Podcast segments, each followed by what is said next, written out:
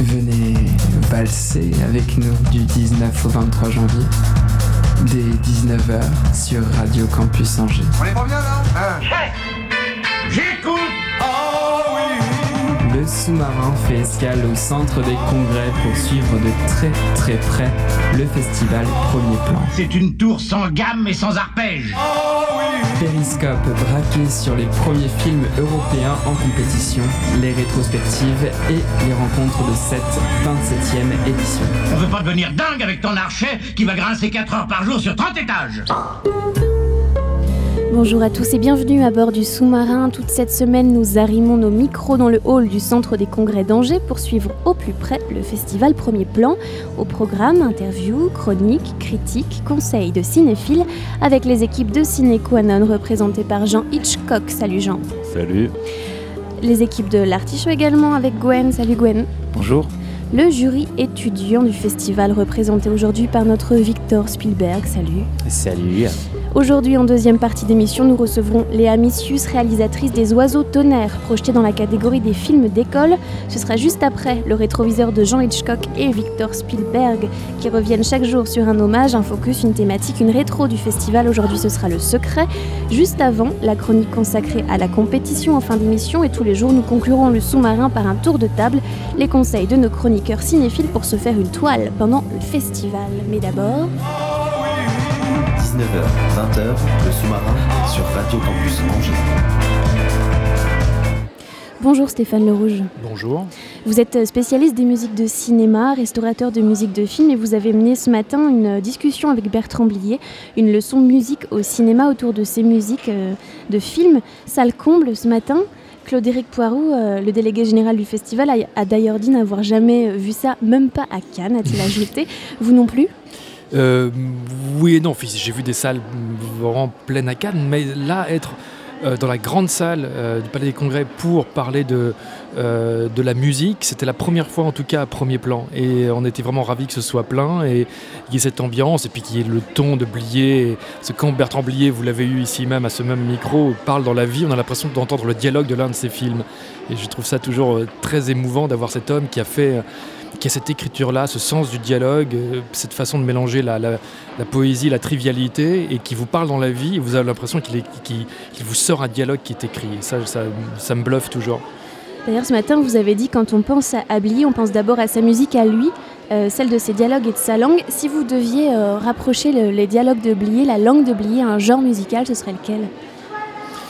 Je sais pas, en fait, ce serait pas, il n'y a pas de langage musical, je pense, qui corresponde pile à la langue de Blier. Ce serait, euh, parce que la langue de Blier, c'est le, mélange de plein de choses, c'est des choses vraiment avec une, beauté, un lyrisme, une poésie qui se mélange avec euh, de, de l'argot, des choses très imagées, parfois vraiment très, très, très trash. Ce serait, c'est comme si vous mélangiez, je sais pas, de la, de la musique baroque avec du métal, quoi, en quelque sorte. Ça, ça peut être du classique punk, non? Ou du classique punk. Voilà, il n'y a, a pas une langue, enfin un langage musical qui soit l'exact reflet de la, du- de, de- de la musique, des mots de, de Blier. Et à cette langue euh, qu'on n'arrive pas trop à définir euh, musicalement s'ajoutent les bandes originales de ces films. Ouais. Euh, comment vous définiriez la BO de la filmographie de Bertrand Blier? Ce matin, vous avez dit que c'était un mélange de jazz et de classique finalement. Bah, il y a plusieurs choses. D'abord, un, ce sont des choix complètement hirsutes, en zigzag. Euh, Bertrand lui-même s'est comparé, il a dit mais moi je suis l'antithèse de mettons de euh, quelqu'un comme Sergio Leone qui a travaillé quasiment toute sa euh, à partir du moment où il a rencontré Ennio Morricone, il a fait tous ses films avec Morricone, Sautet avec Sard, Jacques Audiard avec Desplat depuis maintenant plus, plus de 20 ans. Lui, ça, à chaque nouveau film, il s'est posé la question de quelle serait la meilleure voix, quelle serait la meilleure solution musicale pour le film en question. Et donc, du coup, il n'y a, pas- une voix. Il y, en a, autant de voix qu'il y a au- autant de films. Il y a des films avec des musiques originales. Et puis, il y a des films aussi, il l'a expliqué, expliqué lui-même, où euh, il s'est dit non, bah, je vais. euh, le compositeur des films, ce seront la Fnac, Virgin et Amazon. Et où il prend des disques, il écoute des choses et il se sert d'œuvres existantes. Et c'est un peu tout ce, ce- ce mélange à la fois de choses de jazz, de classique, de musique originale, de musique non originale qui trame un peu la, la musique intime du cinéma de Blier. C'est un cinéaste mélomane, il l'a dit lui-même, il a décrit son long couloir chez lui rempli de, de disques. Est-ce que c'est rare un cinéaste mélomane ou est-ce que c'est chose fréquente? Ah non, il y a des tas de cinéastes mélomanes. euh, euh, ça- disons que là, souvent, en caricaturant un tout petit peu, les metteurs en scène, ils focalisent plus sur ce qui est sur l'écran. C'est-à-dire qu'ils vont vachement faire gaffe aux, aux costumes, aux décors, aux couleurs, à la lumière.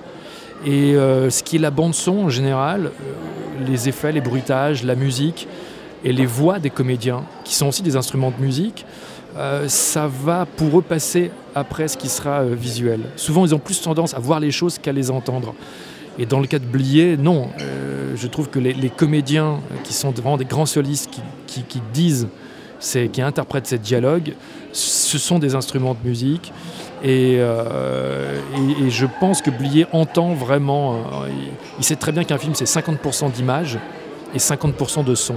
Et que ce qu'il y a au niveau du son, parfois, peut aller dans le même sens que l'image, mais peut aussi contredire l'image.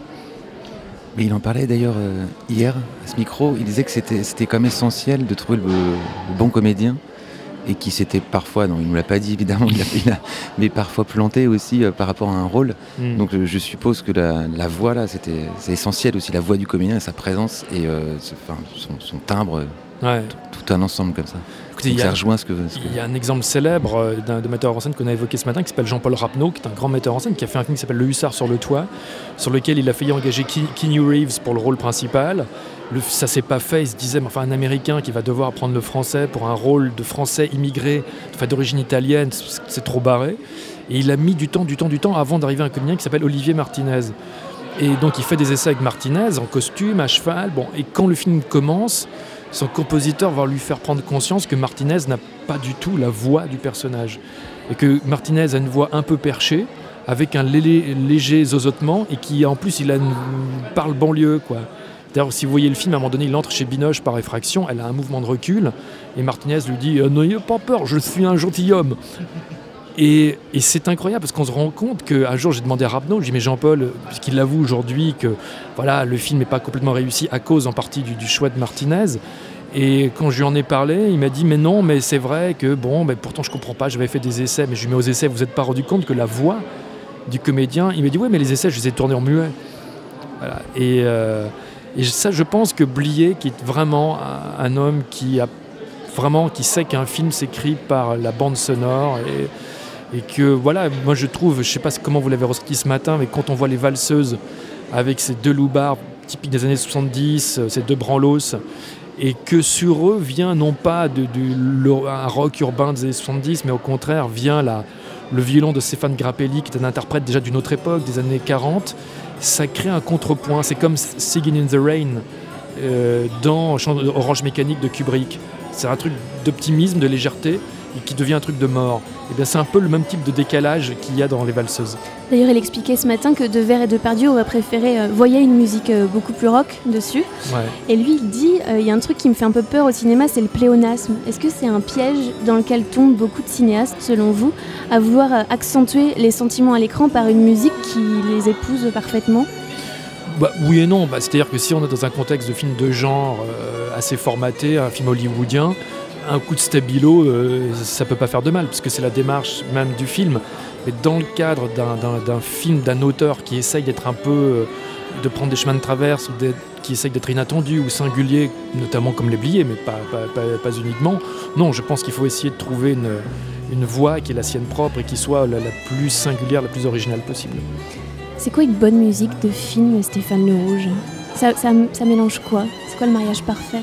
Moi, je trouve, en tout cas, mais c'est que mon goût, c'est d'avoir un compositeur qui va non pas renoncer à sa personnalité, mais qui va entrer dans l'univers d'un autre créateur, qui est le metteur en scène, et qui est le taulier, qui est le patron, et, euh, et qui va accoucher son metteur en scène, qui va arriver à comprendre ce que le metteur en scène a voulu faire, et qui parfois va lui révéler des parties de son film que le metteur en scène n'a pas complètement vues, et qui surtout va lui apporter par la musique ce que le metteur en scène n'a pas tourné le bon compositeur, il va arriver à voir l'image et va arriver à, voilà, à mettre dans sa musique, à faire comprendre consciemment ou inconsciemment au spectateur des choses que le metteur en scène n'a pas mises dans son cadre.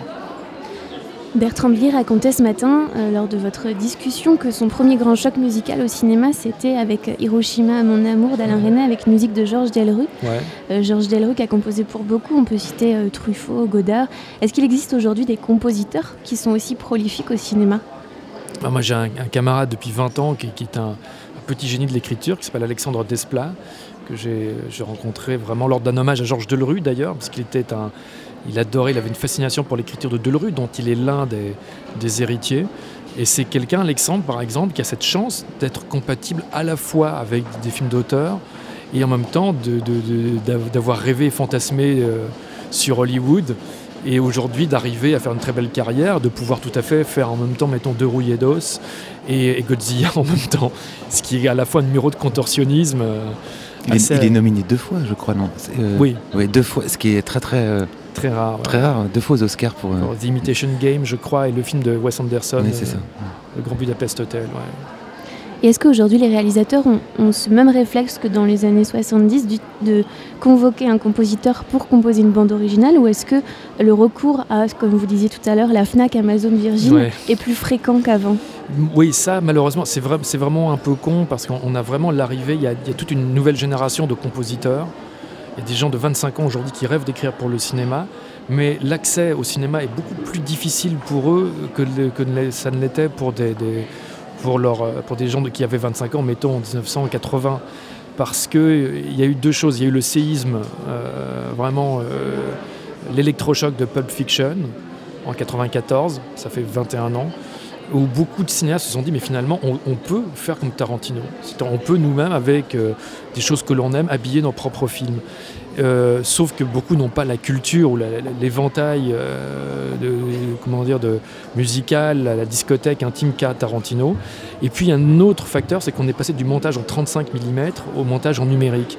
Et c'est beaucoup plus facile en numérique d'essayer une musique que ça ne l'était de caler une musique en 35.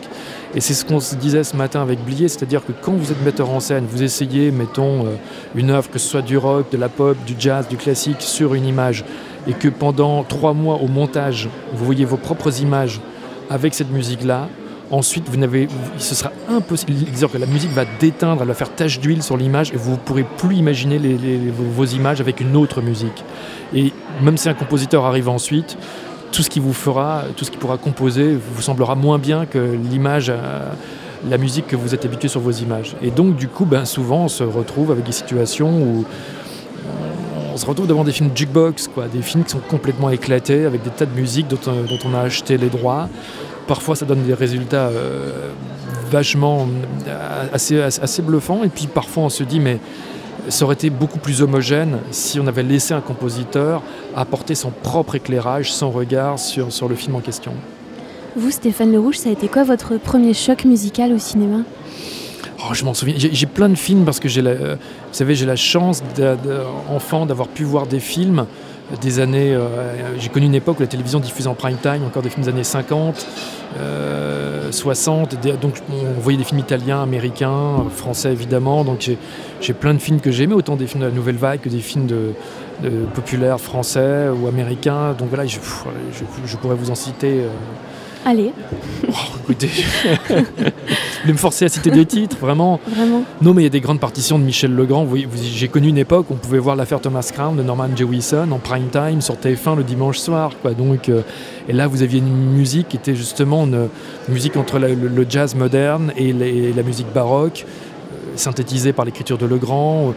Je me souviens par exemple, c'est un film mineur mais qui a beaucoup de charme, d'une musique coécrite par Serge Gainsbourg et Jean-Claude Vanier sur un film de Granit de Fer qui s'appelle La Horse avec Gabin, qui est un polar paysan avec le son pop vraiment du duo Gainsbourg-Vanier, pour moi, ça avait été, euh, ça m'avait vraiment défenestré. Euh, non, il y a, y y plein d'exemples que je pourrais, on pourrait faire une émission complète là-dessus. Je reviens demain d'ailleurs, c'est à quelle Demain, heure allez, Oui. c'est prévu, 15h30 15h30, je serai là. alors. 15h30 dans le hall du centre des congrès. Mm. Euh, vous êtes, euh, je le disais en présentation, euh, restaurateur de, de musique de film. Ah, J'ai cru que vous alliez dire que j'avais un restaurant. Je, Mais peut-être, tenais- je ouvrais un, un restaurant sur Angers. comment est-ce qu'on devient restaurateur de musique de film Ben, parce qu'en fait, c'est un espèce de télescopage assez bizarroïde, mais Claude-Éric Poirou, Le délégué général du festival. notre, notre gourou, notre mentor à tous, a un beau-frère qui s'appelle Daniel Richard, qui est là quelque part, et qui pendant des années a dirigé l'antenne, la cellule jazz d'Universal.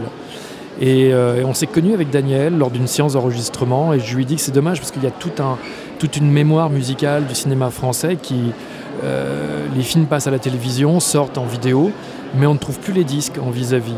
Et ensemble, en réfléchissant avec Daniel, on a décidé de créer une collection pour que justement les, les, les personnes qui, veuillent, euh, qui voulaient écouter du Georges Delerue, du Maurice Jarre, du Legrand, euh, les musiques des films de Gainsbourg, les, les musiques de la Nouvelle Vague, etc., puissent à nouveau les, les retrouver.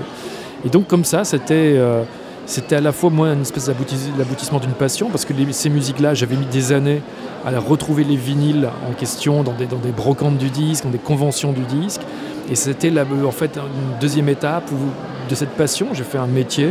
Et avec Daniel, on a créé cette collection et, qui existe toujours aujourd'hui et qui cumule, je sais pas, 150 références. Et, c'est un long parcours. Et puis c'est aussi l'occasion de se retrouver confronté à des metteurs en scène ou des compositeurs que j'admirais quand j'étais enfant, adolescent. Et là, par exemple, on est en 2015. euh, Il y a un grand projet pour cette année qui était un, coffret de 7 CD sur les, bandes originales composées par une sorte de, de statue du commandeur de la musique populaire américaine, s'appelle Quincy Jones, qui a écrit de la musique de film pendant 10 ans.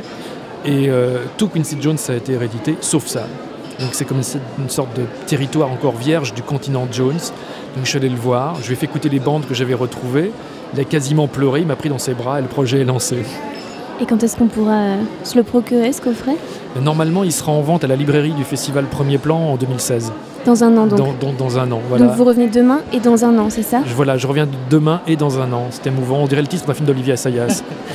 Merci beaucoup d'avoir été avec nous, Stéphane Le Rouge. merci à vous tous, merci de votre patience. Et tout de suite, on va écouter donc euh, le premier choc musical au cinéma de Bertrand Blier. Il s'agit de Georges Delerue sur Hiroshima, mon amour.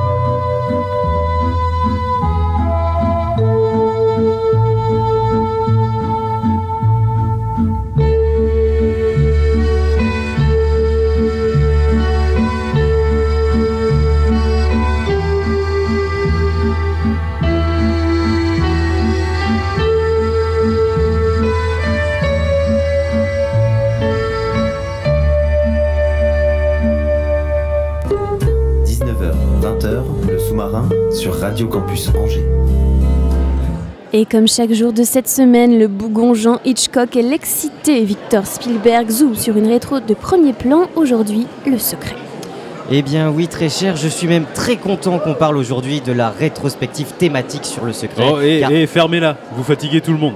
Eh ben, vous commencez fort aujourd'hui, qu'est-ce qui va pas? Eh ben, hier soir, je vous ai dit un truc perso, je vous ai aussi dit de le garder pour vous, et je sais de source sûre qu'entre temps, vous l'avez répété à tout le monde. Eh ben quoi? C'est pas vrai que vous voulez sortir avec l'actrice Lolita Chama qui fait partie du jury des longs métrages cette oh, année mais oh, on est à l'antenne là. Euh, Lolita, le Madame Ch- Madame Chama, si vous nous écoutez, c'est pas vrai ce qu'il dit. hein, C'est un gros nul lui. C'est un gros nul. Enfin, euh, non, c'est même pas un gros nul, c'est un tout petit nul, un maigrichon nul. Alors, enfin, j'ai dit une phrase qui pouvait prêter à confusion, mais Mais c'est, mais c'est la plus belle du monde.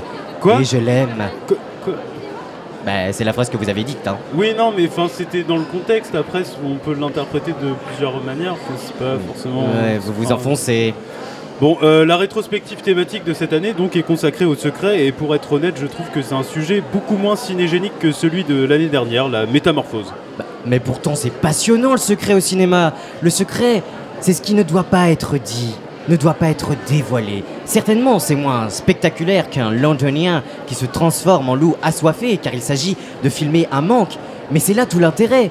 Comment filmer l'absence de choses à filmer? Comment capter cet invisible?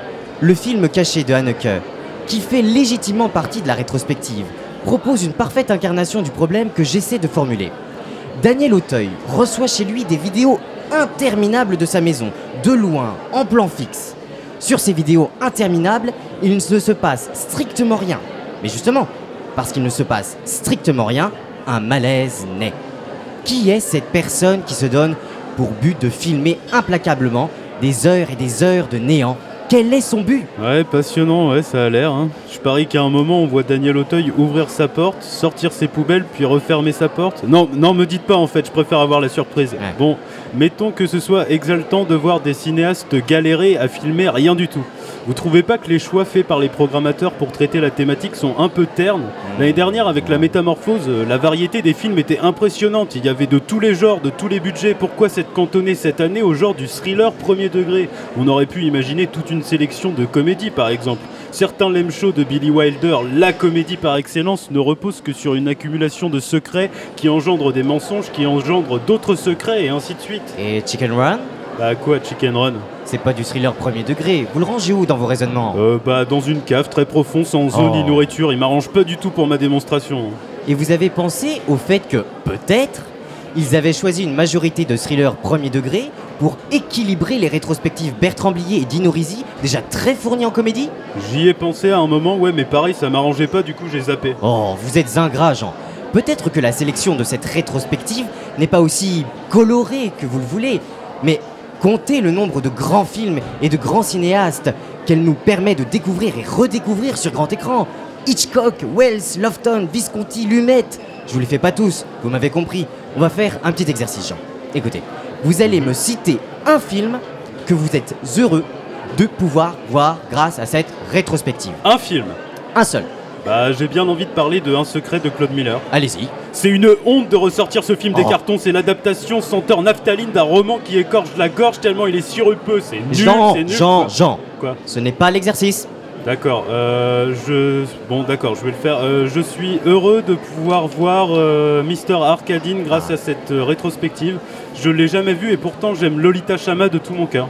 Euh, attendez, j'ai dit quoi Je, euh, je voulais Ouais. dire j'aime Orson Welles de tout Ah, mon cœur. Orson ouais. Welles. J'ai mélangé avec une autre conversation. Euh, Lolita, Madame Chama, si vous écoutez, c'était pas un lapsus. Enfin, c'était pas un lapsus Jean, révélateur. Jean, Jean, Oui, Jean, euh, vous êtes grillé là, tout seul. Hein, euh, autant lâcher le morceau. hein. Ouais. Bon, voici ce que je vous conseille de faire. Demain, vous l'invitez à une séance de la rétrospective sur le secret, n'importe laquelle. Quand vous la sentirez totalement impliquée dans le film, vous passerez votre bras autour de ses épaules et vous lancerez évasivement. Vous savez, moi aussi j'ai ma petite face cachée. Merci Victor Spielberg et Jean Hitchcock. 19h, 20h, le sous-marin sur Radio Campus Angers. Hier, on vous en parlait, Gérard Depardieu était au centre des congrès pour échanger avec Bertrand Blier et tailler le bout de gras aussi, un peu. L'acteur n'accordait aucune interview, mais Thomas était à la sortie de la salle pour capter les réactions des spectateurs. Pour la deuxième fois dans l'existence du festival, il a fait l'honneur de sa présence lors de la 27e édition de Premier Plan. Attendu pour le 20 janvier, Gérard Depardieu répondait hier aux questions des curieux au terme de la projection du film Les Valseuses. Une œuvre culte de Bertrand Blier, qu'il accompagnait sur scène, et qui n'a pas manqué de séduire les néophytes comme les nostalgiques. On avait espoir que Gérard Depardieu vienne et euh, le fait qu'il soit là, c'est vraiment super, euh, super bien. Et de pouvoir euh, avoir les avis du réalisateur et de cet acteur en répondant à tout type de questions, je trouve ça vraiment intéressant. Ça fait du bien de revoir des films comme ça, avec ces dialogues, c'est toujours très drôle et, et très beau, surtout sur grand écran avec autant de monde.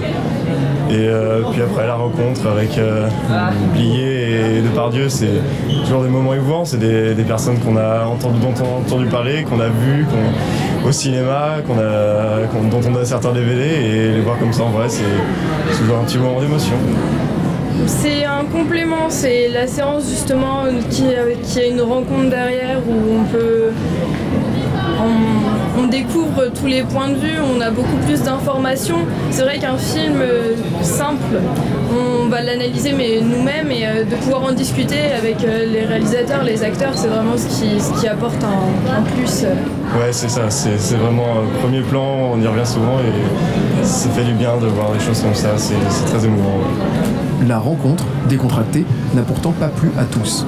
J'ai trouvé que c'était beaucoup trop politique et euh, moins euh, cinéma. Enfin, j'avais des questions de. Je suis étudiante en cinéma, du coup, j'avais des questions de cinéma à poser et c'est pas du tout tourné. Enfin, le dialogue n'était pas tourné par là. Thomas, donc à la sortie de l'auditorium hier, euh, alors que Gérard Depardieu et Bertrand Blier venaient d'achever leur conversation, on continue ce sous-marin dans le hall du centre des congrès d'Angers avec cette petite bande originale de Parfum de femme de Dino Rizzi d'Armando Trovaioli. Thank you.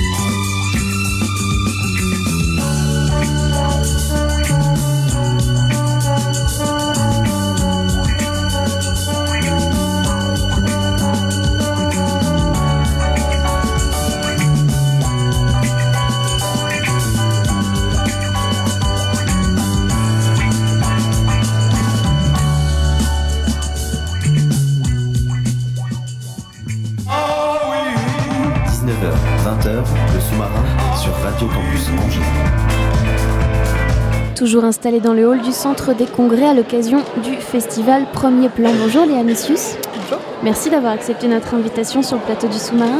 Oh non. Vous êtes une jeune réalisatrice qui présentait votre court-métrage Les oiseaux tonnerres dans la catégorie des films d'école. Je vais essayer de résumer Les oiseaux tonnerres et puis après vous allez m'aider si vous voulez préciser, si vous estimez que j'ai mal raconté. Les oiseaux tonnerres, c'est donc l'histoire de deux frères et sœurs, Antonin et Léonore, à qui euh, les parents ont laissé la maison quelques jours. Et le film commence par une scène de chasse aux alouettes où tous deux apparaissent euh, très liés et la chasse est interrompue par euh, l'apparition d'un chien qui les attaque. Puis peu à peu, Léonore est bloquée au lit. Elle se retrouve un peu délaissée par son frère qui fait la rencontre étonnante d'une jeune femme qui se trouve être la maîtresse du chien qui les a attaqués. J'ai bien raconté? Oui, oui, très bien. Rien à rajouter? Non. Bon. C'est qui, c'est quoi les oiseaux tonnerres initialement? Alors les oiseaux tonnerres, en fait, c'est une, euh, c'est une légende amérindienne. Et l'oiseau tonnerre, c'est l'oiseau qui, quand il claque des ailes, fait du tonnerre. Donc en fait, il n'y a pas de lien direct avec le film. Au début, ça s'appelait même les alouettes, mais euh, je voulais quelque chose avec un peu plus de tonnerre, justement. Et du coup, j'ai trouvé ça pendant le montage. Vous l'avez découvert Vous avez découvert comment les oiseaux tonnerres? Euh, dans l'autre et Amont et dans Aimé César aussi. Parle. Alors, vous dites que finalement au début ça s'appelait Les Alouettes. Est-ce qu'on peut quand même essayer de tisser un lien avec le, le scénario du film, les oiseaux tonnerres et ces oiseaux qui. Oui, oui, bien sûr, mais c'est plus, euh, je pense que ce qu'évoque le, le mot oiseau tonnerre, enfin, les mots oiseau tonnerre, plutôt que sa signification exacte. Parce que c'est- je pense que ça ressemble au film. Dans quelle, dans quelle mesure? Parce que euh, bah, dans ce film, il y a des oiseaux et du tonnerre. Tout simplement. Tout simplement, je pense. Euh, vos oiseaux sont euh, à peu près aussi inquiétants que ceux d'Hitchcock. Je suis désolée pour ce parallèle euh, qu'on va sans doute vous servir mille fois, mais tant pis. Est-ce que vous tant trouvez que les oiseaux sont un, un ani- est un animal Est-ce que c'est un animal intrinsèquement angoissant? Je pense que oui, il a un potentiel d'angoisse, c'est sûr. Peut-être aussi après les oiseaux, Hitchcock, quoi. Et aussi parce que parce que ça peut surgir, je pense, un peu de n'importe où et qu'il y a un truc euh, agressif, quoi. Peut-être. Cette idée d'utiliser les oiseaux dans le scénario, elle, est venue, elle est venue comment? Euh, parce que je connaissais cette chasse aux alouettes et que je trouvais ça assez dingue la manière dont ils attrapaient les oiseaux. Donc avec le filet et tout ça, parce que ça c'est. Peut-être qu'on peut le décrire. On peut le décrire, ouais.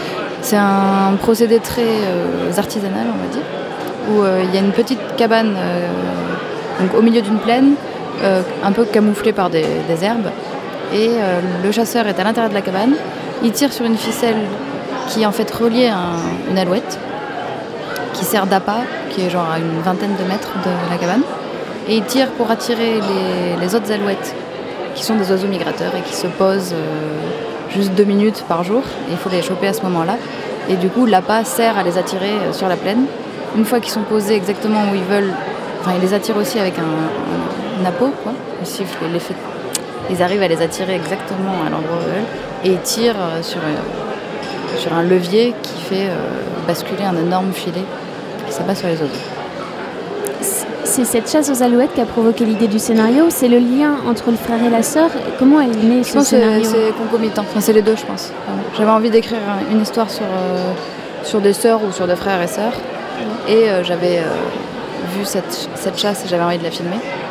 Et puis, euh, tout, justement, tous les rapports aux, aux animaux qui sont à la fois très fragiles et très effrayants, c'est ça aussi qui me plaît.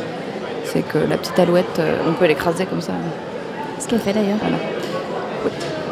Euh, J'ai discuté avec euh, plusieurs personnes qui ont vu les oiseaux tonnerres et qui sont sorties un peu, euh, comment dire, désorientées en fait, puisque euh, votre film mêle euh, du, du- du réel et on peut dire un peu de fantastique dans les, dans les moments de, de rêve.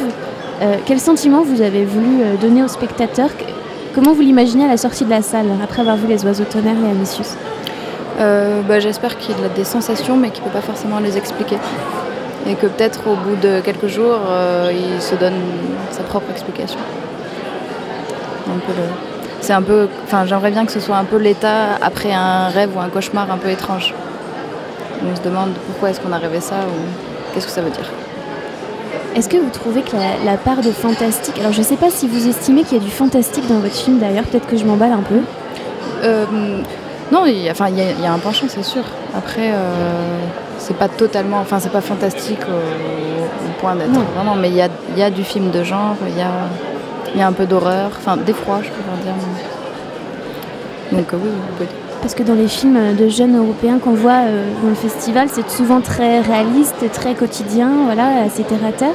Est-ce que euh, vous trouvez que ça manque un peu de justement de cette euh, hauteur-là, ou enfin de ce décalage? C'est pas, enfin, c'est pas forcément, il faut pas forcément aller chercher ce décalage dans le fantastique, mais c'est vrai que j'aime bien quand c'est un peu plus libre que juste un, récit classique de dramaturgie, de cinéma comme ça. Après le réalisme, je trouve ça très bien aussi, mais il peut y avoir un peu de folie dans le réalisme. Quel cinéaste vous plaît particulièrement? Ça c'est une question difficile parce que, parce que j'aime beaucoup, je pense, de cinéastes euh, et qui n'ont pas forcément rapport avec moi. J'aime beaucoup Desplechin par exemple, qui est très réaliste et pourtant là. Euh, j'aime beaucoup Dumont, j'aime beaucoup euh, euh, qui a fait le tambour. Voilà. Si on peut citer un film de l'année dernière qui vous a marqué? Il y a eu L'inconnu du lac et euh, là Les merveilles aussi. Hier sur le plateau, euh, à votre place, on avait euh, Kamal Lazrak euh, qui euh, sortait de la FEMIS il y a quelques années, qui nous expliquait que cette école euh, facilitait donc les rencontres, les connexions, puis la création du, film. Forcément, c'est un film d'école. Vous, euh, comment la FEMIS a participé à la, voilà, au montage du film, à la réalisation du film En fait, moi, c'est qu'à la FEMIS, j'étais en section scénario. Du coup, je suis pas censée réaliser des films, mais j'écris, je dois écrire des longs métrages. Et en dernière année, on a la possibilité de réaliser un film si un producteur, un étudiant producteur de l'école euh, nous choisit pour le réaliser. Donc, euh, finalement, enfin, l'école, elle apporte beaucoup, beaucoup de choses. hein. Et pas seulement du matériel, elle apporte les gens, elle apporte le savoir, elle apporte l'expérience pendant 4 ans. Moi, quand je suis rentrée à l'école, je je savais même pas ce qu'était un découpage. Et en fait, en première année, on a quand même un tronc commun où on passe à tous les postes. Même si c'est assez superficiel, on peut quand même tout survoler. Et c'est très instructif, je pense. Et ensuite, c'est que de la de l'expérience. On n'a pas beaucoup de théorique. On écrit, on écrit, on écrit. Nous, on écrit avec les réalisateurs aussi, donc on voit les conneries qu'il ne faut pas faire chez les autres. Très bien. Et puis la dernière année permet. Moi, j'avais aussi réalisé un court métrage en dehors de l'école. Parce que quand on est en scénario, on a du temps et on peut aussi euh, euh, faire des choses avec l'école quand même, mais en dehors du cursus. Oui, c'est- euh, arrivé aussi que des cinéastes nous disent, en passant par la FEMIS, que c'était aussi pour voir beaucoup de films.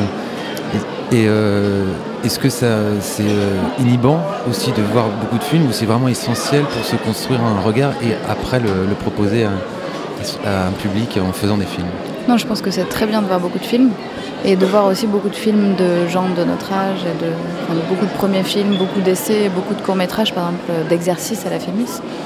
Parce que euh, on comprend comment les films sont faits et après il faut arriver à dépasser. Enfin, il ne faut pas voir que ça, sinon ça devient un peu oppressant de regarder des films si on voit chaque plan, chaque coupe et tout. Mais plus je lis de scénarios, mieux j'écris les scénarios, j'espère. On a l'impression que les, euh, films d'école euh, proposent une, liberté euh, un peu plus grande que les, cours qu'on voit après en compétition ou les premiers longs. Est-ce que vous imaginez de perdre un peu de liberté en rentrant après dans, le métier? Bah, J'espère pas, c'est sûr que quand on a la pression financière et que on se dit il faut réussir le film parce que là je suis plus à l'école et j'ai plus le droit de me planter, j'imagine que c'est un peu plus compliqué. Mais là je suis en train d'en préparer un justement, on va voir. Vous parlez de l'île jaune Ouais. Qui, est en- qui a été sélectionnée pour les lectures de scénario pendant le festival, je crois que c'était samedi dernier. Exactement. Quel effet ça fait alors de confronter un scénario à un public? Bah, là ce qui était en plus euh, encore plus étrange c'est qu'on n'avait pas assisté aux répétitions et on n'avait pas dirigé les comédiens qui, qui jouaient le scénario. quoi. Du coup c'était vraiment découvrir l'interprétation de quelqu'un aussi. Mais euh, c'était finalement c'était euh, assez euh, agréable parce que ça permet de prendre du recul par rapport à son propre texte, même si les, tous les acteurs n'ont pas exactement l'intention qu'on aurait donnée, on entend quand même le texte derrière. Et ce que je trouvais très étonnant et finalement assez plaisant, c'est que les gens, de, enfin les spectateurs, ils sont vraiment dans le film quand même. Genre il y a un moment, il se passe quelque chose un peu à la fin, un peu dur, et tout le monde a fait. Ah du coup, je me suis dit, ah c'est pas mal quand même. Ça vous conforte? Bah, je pense que ce sera quand même différent, mais, mais je me dis que, que déjà il y a un pouvoir de raconter une histoire. On verra ensuite quand ce sera réalisé s'il a toujours ce pouvoir ou pas. Et quand est-ce qu'on peut euh, espérer le voir en- en- sur les écrans alors? Bah, on, on va le tourner ce- au printemps. Donc normalement il devrait être prêt euh, à la fin de l'été, euh, automne quoi. Si tout se passe bien. Lily Jaune fin 2015 donc. Merci beaucoup Léa Missius d'avoir été avec nous aujourd'hui. Bah, de merci à.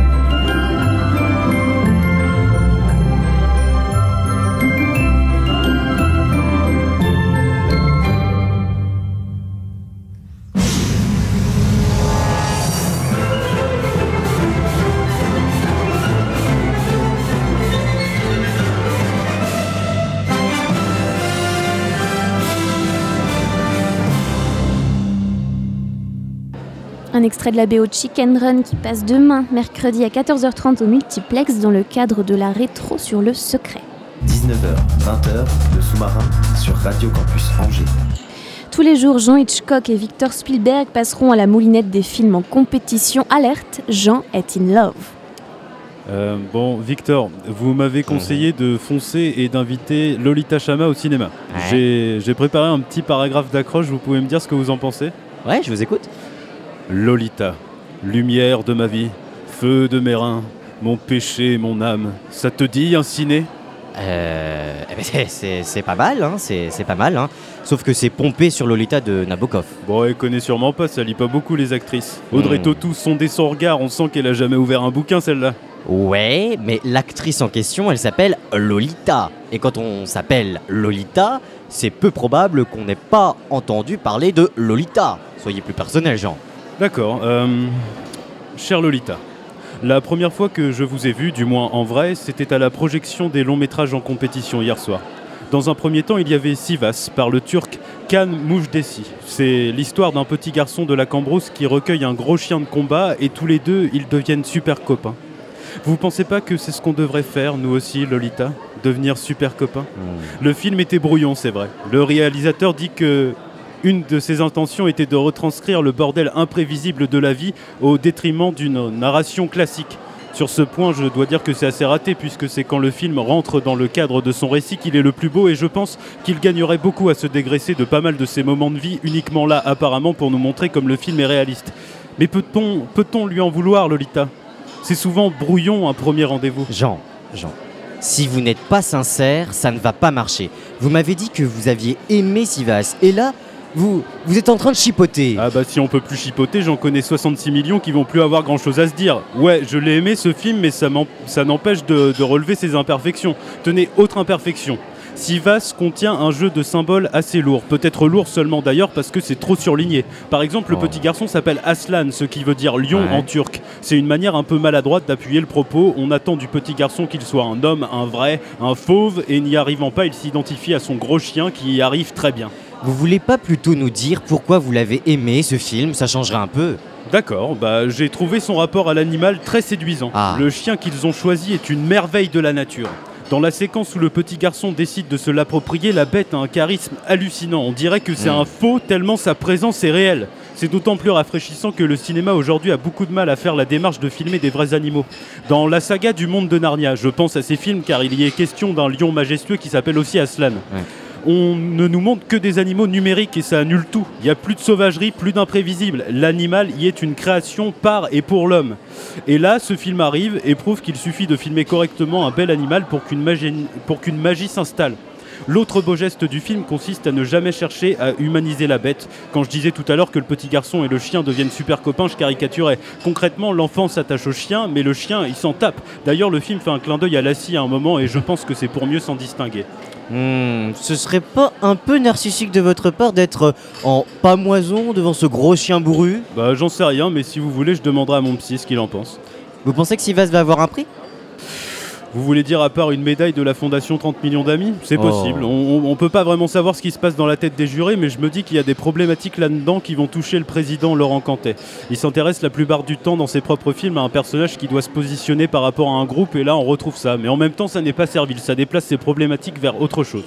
Donc éventuellement le, le grand prix pour Sivas. Mais pas le prix du public, ça c'est sûr. Le prix du public pour le meilleur long métrage européen, ce sera pour The Look of Silence de Joshua Oppenheimer. Revenons à, à Lolita peut-être. Ah oui, cher Lolita. Tout ça pour vous dire que si en voyant Sivas, vous avez admiré ces longues séquences de combats de chiens brutales et sanglantes, c'est peut-être qu'on est compatible sexuellement.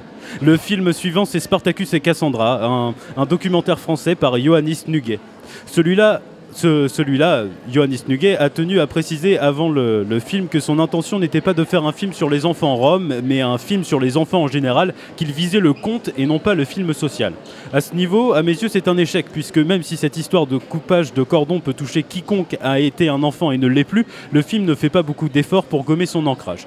Je pense que Nuguet cherchait par là à s'excuser de la naïveté de son film, de la peinture idyllique qu'il fait d'une réalité craignos. Mhm. À mon sens, il ne devait pas s'excuser. La naïveté se justifie puisqu'il fait le choix de coller au point de vue de deux enfants. Quant à l'optimisme un peu bêta du film qui esquive la question de la presse, ça ne m'a pas dérangé. Les films gays sont inoffensifs. Pas comme The Look of Silence. Ah, Vous allez arrêter un peu avec The Look of Silence? C'est vraiment bas d'en faire votre tête de turc. Mon bon Victor, vous vous fourvoyez. Si je voulais une tête de turc, je prendrais Can Moujdesi. Oh. Cher Lolita, donc, cher Lolita, cher Lolita, si vous avez été ému par ces petits roms qui trouvent une nouvelle maman et coulent des jours paisibles à la campagne, sachez que je sors d'une relation difficile, alors calmez-vous. Spartacus et Cassandra est un bon candidat pour le prix du public du meilleur long métrage français parce que le sujet et son traitement sont, je pense, fédérateurs. Oh, bah, et je viens d'avoir une idée. Dans le film, le gamin, il fait un rap Ouais. à un moment. Je Ouais. peux, peut-être lui faire un rap à Lolita, c'est sexy, non, le rap? Euh. Si vous voulez, oui. Ok. Un, un. Lolita, chama, tu me rends chameau comme un gant m'a pas jeté dans ma peau. Sbreu. Euh. co- co- co- Comme comme un gant c'est- c'est- Ça veut dire quoi ça? Bon, bon, laissez tomber. À la projection des longs métrages en compétition de ce soir, j'irai la voir et je lui demanderai pour vous. 19h, 20h, le sous-marin sur Radio Campus Angers. Pendant toute cette semaine, la perme du sous-marin est bien sûr consacrée au choix des chroniqueurs au- pour les projections du lendemain. Petit tour de table donc, Gwen, demain, qu'est-ce que tu nous conseilles? Bah, moi, j'irais, euh, je me ferais un, des toiles euh, animées, parce qu'il y a Jerry Larta, alors j'ai pas l'accent, euh, j'ai pas l'accent tchèque, donc je sais que ça se prononce autrement, mais euh, je pense que Jerry Larta, c'est vraiment un. Il y a une expo qui est, euh, qu'on a évoquée d'ailleurs hier, et euh, c'est bricolo, ça a plein de poésie, et euh, avec du matériel de récup. Donc euh, voilà, il y a un programme 2 là à 20h15, et puis bah, Chicken Run pour rester dans le dans le trip un peu plan animé. Parce qu'en plus j'ai une petite tendresse pour, pour Nick Park parce qu'il était venu ici, il est venu deux fois parce que c'est un de ses premiers festivals, il était très ému de parler de premier plan parce que c'est la première fois qu'il montrait son film en, en public ici il y, a, il y a quelques années maintenant. Et il était revenu pour l'anniversaire puisqu'il était assez fidèle à, ce, à cette manifestation. Donc voilà, on- un petit clin d'œil à Nick Park, on allant voir Chicken Run. Jean Hitchcock. Euh, bah moi je vais plutôt euh, diriger vers la rétrospective d'Ino Rezzi. Euh, Il y a demain Au nom du peuple italien qui repasse et, euh, et bah, j'ai envie qu'il y ait un maximum de gens qui le voient parce que la fin m'a laissé dubitative et j'aimerais en parler avec des gens. Voilà, On laisse ton numéro sur le site internet de la radio, c'est ça? Avec plaisir. ouais. Merci à vous. On termine cette émission avec l'éternelle bulle sonore. Demain à 20h30 à la collégiale Saint-Martin, Zenzile redonnera son concert cinéma autour du film Berlin. Il l'avait donné une première fois l'année dernière au Shabada. Ils étaient alors venus en parler sur ce même plateau pendant le festival Premier Plan. Avant ce premier ciné-concert, ça faisait longtemps que vous aviez envie de confronter euh, votre musique comme ça à des films? Bon, on a une musique instrumentale en fait, donc qui, est, euh, qui convoque beaucoup d'images. Comme dit Alex, c'est une musique un peu ce qu'on appelle cinématique. Nous, on associe beaucoup de, de- de pay- paysages musicaux, on, as- on associe beaucoup d'images, de- d'ambiance. Euh, dans, nos instrumentaux, donc euh, c'était une expérience qu'on avait envie de faire depuis, depuis un moment, et puis on avait aussi envie de se rapprocher euh, du cinéma, parce que c'est aussi c'est aussi tout, un- terrain où on peut, jouer de la musique, en tout cas poser de la musique sur des images. Après, on n'a pas réellement transformé notre musique pour l'adapter au film. On a aussi fait des choix de films qui, qui, à notre sens, rencontraient notre univers déjà, déjà graphiquement en fait, parce que les deux films qu'on a qu'on a choisis, le- soit le cabinet du docteur Caligari ou euh, Berlin, ça fait d'une grande ville, sont des films assez graphiques. Euh, et qui, peuvent rejoindre euh, un certain goût du graphisme qu'il pouvait y avoir dans, dans ce qu'on peut appeler le post-punk, enfin bon, je vais rentrer dans, trop de détails, mais c'est- c'est- une esthétique qui se retrouve dans notre musique, dans le, côté un peu new wave, vraiment le petit côté. Et, et donc, pour nous, ça, faisait, déjà écho à, des, couleurs de musique qu'on avait déjà dans, dans, dans la discographie. On n'a pas besoin de se, trans- se transformer. Le, but, c'est vraiment d'amener l'entité Zenzile à se confronter avec euh, l'entité bah, de la première fois du Dr Caligari et maintenant euh, le film de Walter Ruttmann, euh, Berlin. Fin de ce deuxième épisode consacré au festival Premier Plan 2015. Vous pouvez réécouter les émissions sur le www.radiocampusangers.com. Merci à Jean Hitchcock, à Victor Spielberg, à Gwen et à Thomas pour leur participation. Merci à David pour la réalisation et à toute l'équipe du festival Premier Plan pour son accueil. Tout de suite sur Radio Campus Angers, vous retrouvez une rediffusion de Ciné Qua Non suivie du Johnny Clash Show spécial cinéma. Johnny Clash s'intéressera au rapport entre Neil Young et le cinéma, notamment via les films de Jim Jarmusch. On se retrouve demain à 19h pour encore plus de cinéma. Passez une très bonne soirée à l'écoute de Radio Campus Angers et des Radio Campus de France. Allez, bisous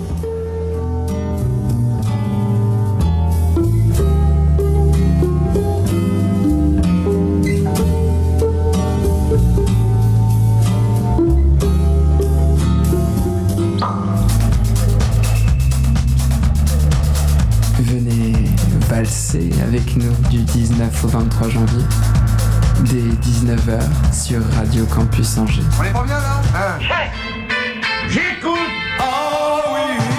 Le sous-marin fait escale au centre des congrès pour suivre de très très près le festival Premier Plan. C'est une tour sans gamme et sans arpège. Périscope braqué sur les premiers films européens en compétition, les rétrospectives et les rencontres de cette 27e édition. On veut pas devenir dingue avec ton archet qui va grincer 4 heures par jour sur 30 étages.